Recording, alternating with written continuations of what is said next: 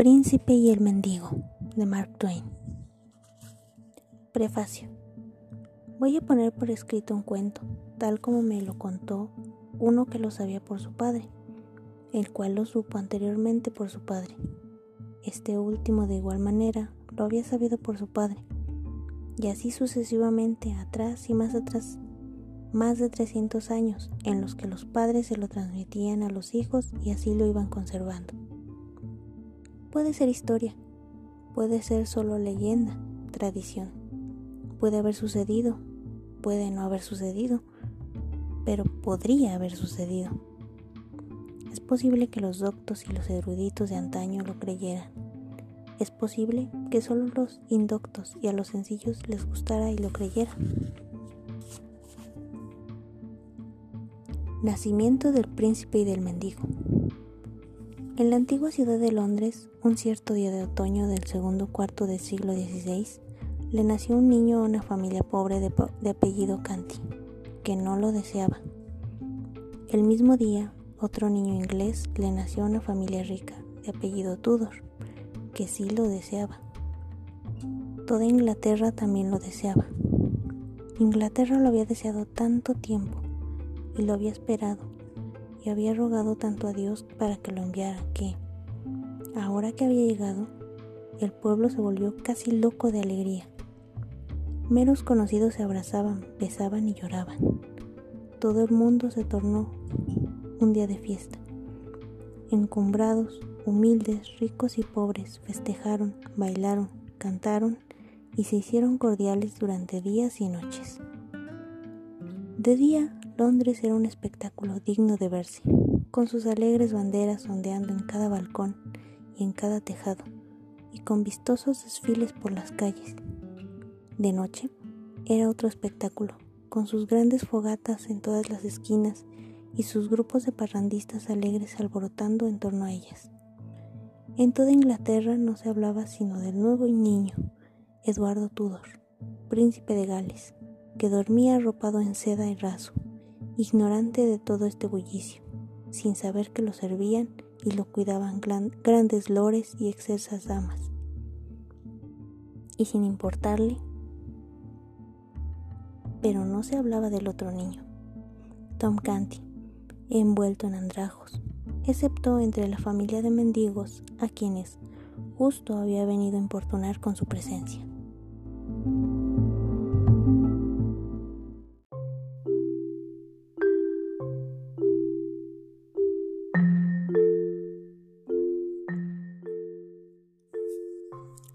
Infancia de Tom. Saltemos unos cuantos años.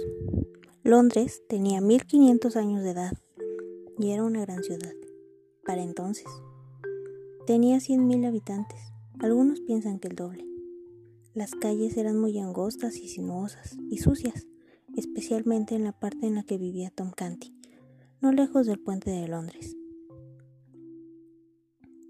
Las casas eran de madera con el segundo piso proyectándose sobre el primero y el tercero hincando sus codos más allá del segundo. Cuanto más altas las casas, tanto más se ensanchaban. Eran esqueletos de gruesas vigas entrecruzadas, con sólidos materiales intermedios, revestidos de yeso. Las vigas estaban pintadas de rojo, o de azul, o de negro, de acuerdo al gusto del dueño, y esto prestaba a las casas un aspecto muy pintoresco. Las ventanas eran chicas con cristales pequeños en forma de diamante y se abrían hacia afuera, con bisagras como puertas. La casa en la que vivía el padre de Tom se alzaba en un inmundo callejón sin salida. Era pequeña, destartalada y casi ruinosa, pero estaba atestada de familias miserables. La tribu de Canty ocupaba una habitación en el tercer piso.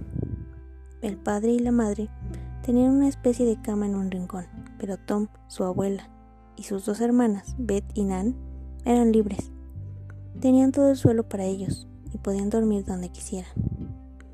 Habían restos de una o dos mantas y hace algunos haces de paja y vieja sucia, que no se podían llamar como propiedad camas, pues no estaban acomodados, y a puntapiés se le mandaba a formar un gran montón.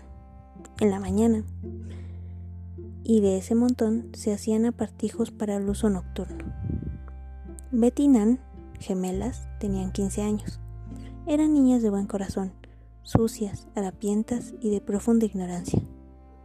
Su madre era como ellas, mas el padre y la abuela eran padres de demonios. Se emborrachaban siempre que podían, luego se peleaban entre sí o con cualquiera que se les pusiera delante. Maldecían y juraban siempre, ebrios o sobrios. Juan Canti era ladrón y su madre pordiosera. Hicieron pordioseros a los niños, mas no lograron hacerlos ladrones.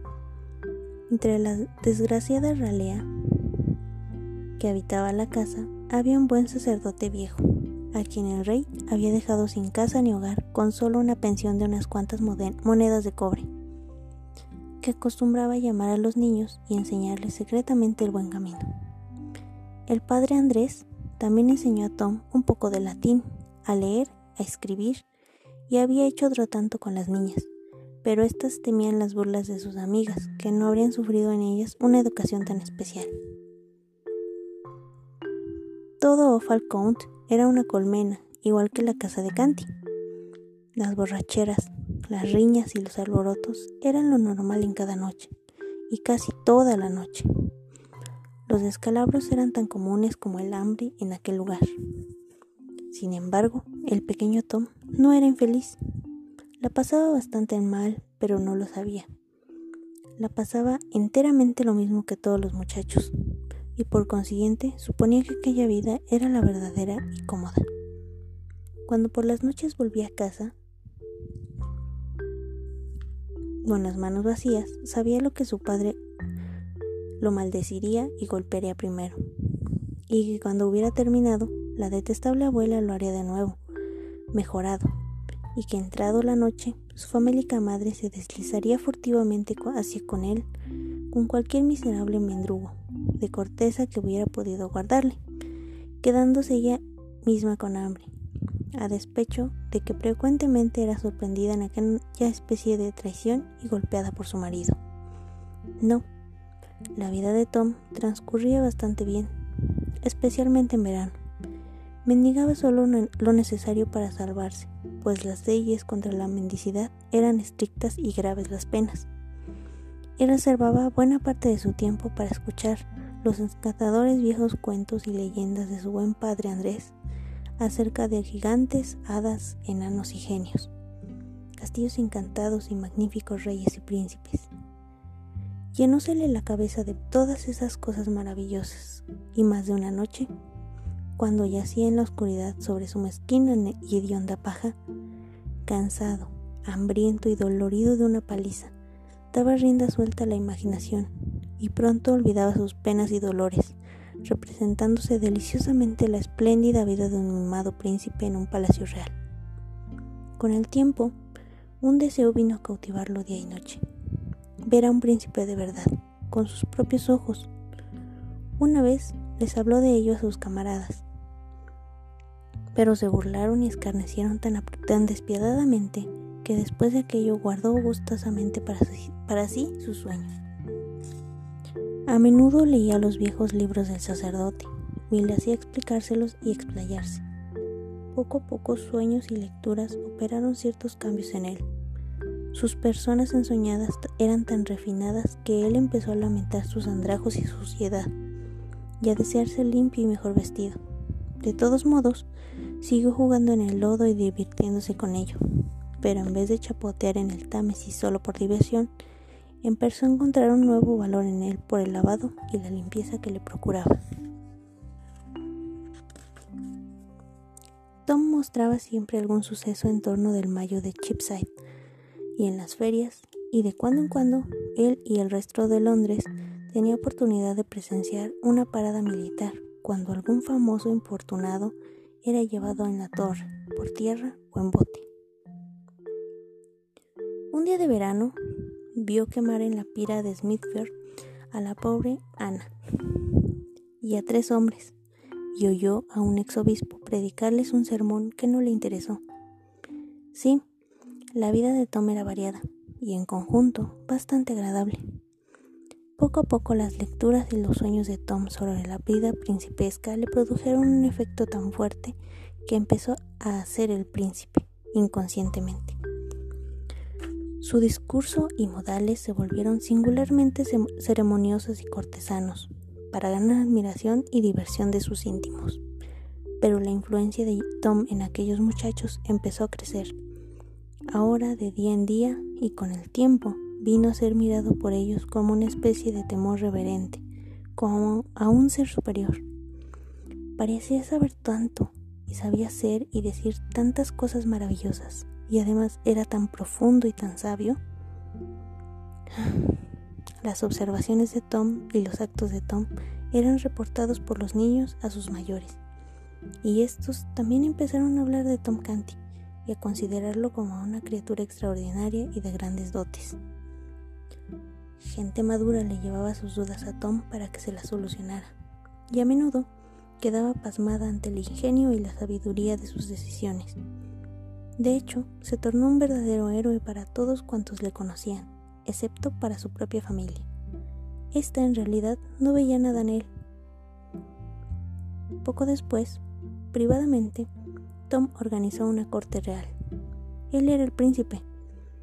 Sus más cercanos camaradas eran guardas, chamelanes, escuderos, lores, damas de la corte y familia real. A diario el príncipe fingido era recibido con elaborados ceremoniales copiados por Tom de sus lecturas. A diario, los graves sucesos del imaginario reino se discutían en el Consejo Real, y a diario su fingida Alteza promulgaba decretos para sus imaginarios ejércitos, armadas y reyes. Después de lo cual seguiría adelante con sus andrajos y mendigaría unos cuantos ardites comería su pobre corteza, recibiría su acostumbrada golpiza e insultos, y luego se tendería en su puñado de sucia paja, y reanudaría en sus sueños sus vanas grandezas. Y aún su deseo de ver una sola vez a un príncipe de carne y hueso crecía en él día con día, semana con semana, hasta que por fin absorbió todos sus demás deseos y llegó a ser la pasión única de su vida. Cierto día de enero, en su habitual recorrido de pordiosero, vagaba desalentado por el sitio que rodea Missing Lane, hora tras hora, descalzo y con frío, mirando los escaparates de los fiesgones y anhelando las formidables empanadas de cerdo y otros inventos letales, ahí exhibidos, porque para él todas aquellas eran golosinas dignas de ángeles, a juzgar por su olor ya que nunca había tenido la buena suerte de comer alguna. Caía una fría llovizna, la atmósfera estaba sombría y era un día melancólico. Por la noche llegó Tom a su casa mojado, rendido y hambriento, que su padre y su abuela no pudieron observar su desamparo, sin sentirse conmovidos. De ahí que le dieran una bofetada de una vez y lo mandaran a la cama. Largo rato lo mantuvieron despierto el dolor y el hambre, y las blasfemias y golpes que continuaban en el edificio. Mas al fin sus pensamientos flotaron hacia lejanas tierras imaginarias y se durmió en compañía de enjollados y lustrosos príncipes que vivían en grandes palacios y tenían criados almeros ante ellos o volando para ejecutar sus órdenes. Luego, como de costumbre, soñó que él mismo era príncipe durante toda la noche las glorias de su regio estado brillaron sobre él. Se movía entre grandes señores y damas, en una atmósfera de luz, aspirando perfumes, escuchándole deliciosa música y respondiendo reverentes cortesías en la resplandeciente muchedumbre. Cuando despertó, contempló la miseria que le rodeaba. Su sueño surtió el efecto habitual. Había